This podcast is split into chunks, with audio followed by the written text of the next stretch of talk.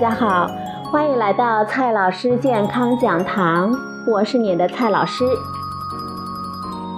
今天呢，蔡老师和大家聊的话题是反营养物质。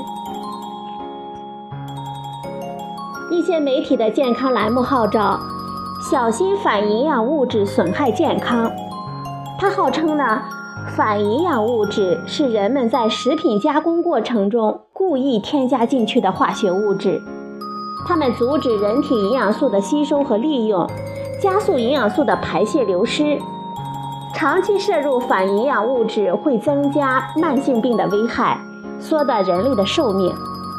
常见的反营养物质有反式脂肪酸、磷酸和磷酸盐、铝、合成色素、亚硝酸盐五种。这里所列出的常见的五种反营养物质，并不符合它们阻止人体营养素的吸收和利用，加速营养素的排泄流失这个定义。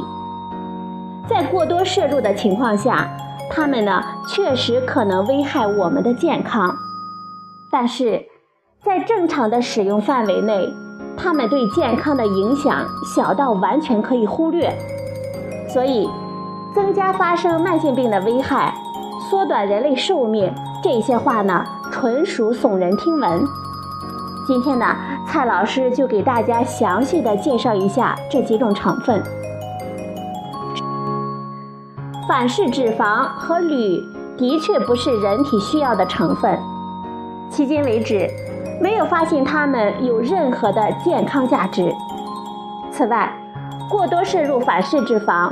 会增加心血管疾病的发生风险。过多的铝可能具有神经毒性。不过，它们被我们一致反对，并不是因为危害巨大，而是没有任何价值。按照风险利益权衡的原则，自然就是不被我们接受了。实际上，少量食用反式脂肪对健康的危害可以忽略。根据流行病学调查的结果，每天不超过两克的反式脂肪还是可以接受的。磷酸和磷酸盐则不同，它们的情况很像食盐。首先，磷是我们人体必需的成分，它和钙一起组成骨头的主要成分。磷脂对于细胞功能的实现不可或缺，许多酶。激素和细胞信号传递也都需要磷的参与。此外，它还对于维持体液的酸碱平衡起到了调节缓冲的作用。我们人体每天需要的磷跟钙呢差不多，在一克左右，一般人都可以从食物中获得足够的量，所以也就没有补磷之说。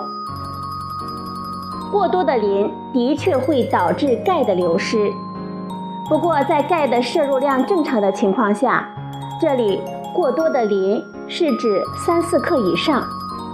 通常添加到食品中作为助剂的磷酸或者是磷酸盐，对于是否会超过这个安全线影响并不大。合成色素则是介于以上两种情况之间，它们没有营养上的价值。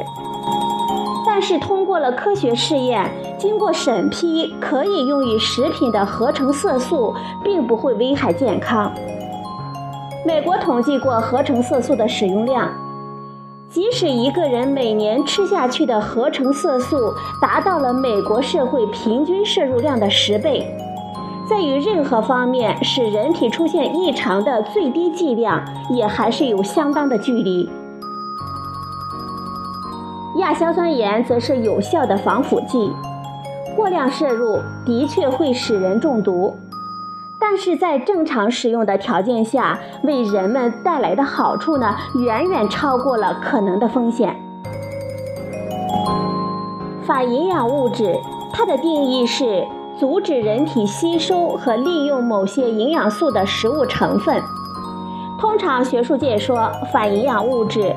一般是指食物中的天然成分，常见的有豆类中的蛋白酶抑制剂、茶中的单宁、菠菜中的草酸以及植物中普遍存在的植酸等等。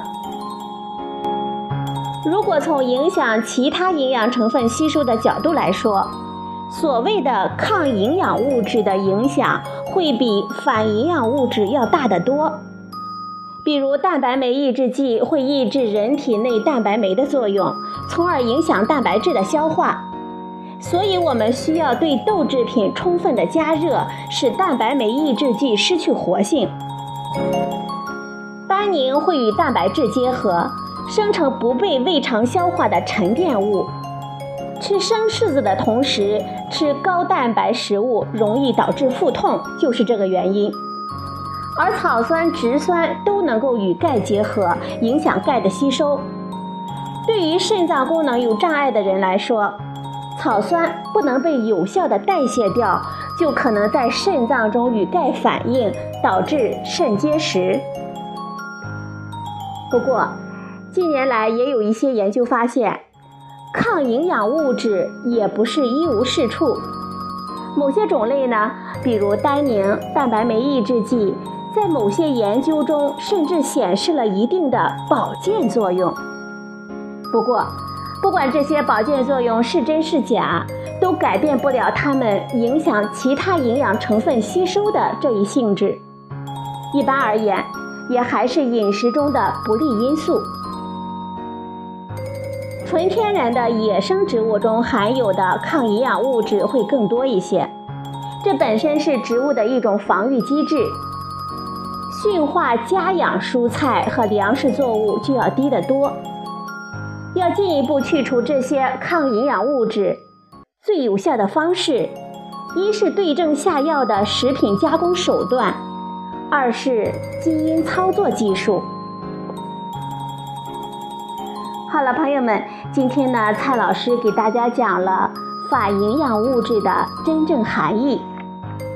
今天的节目就到这里。谢谢您的收听，我们明天再会。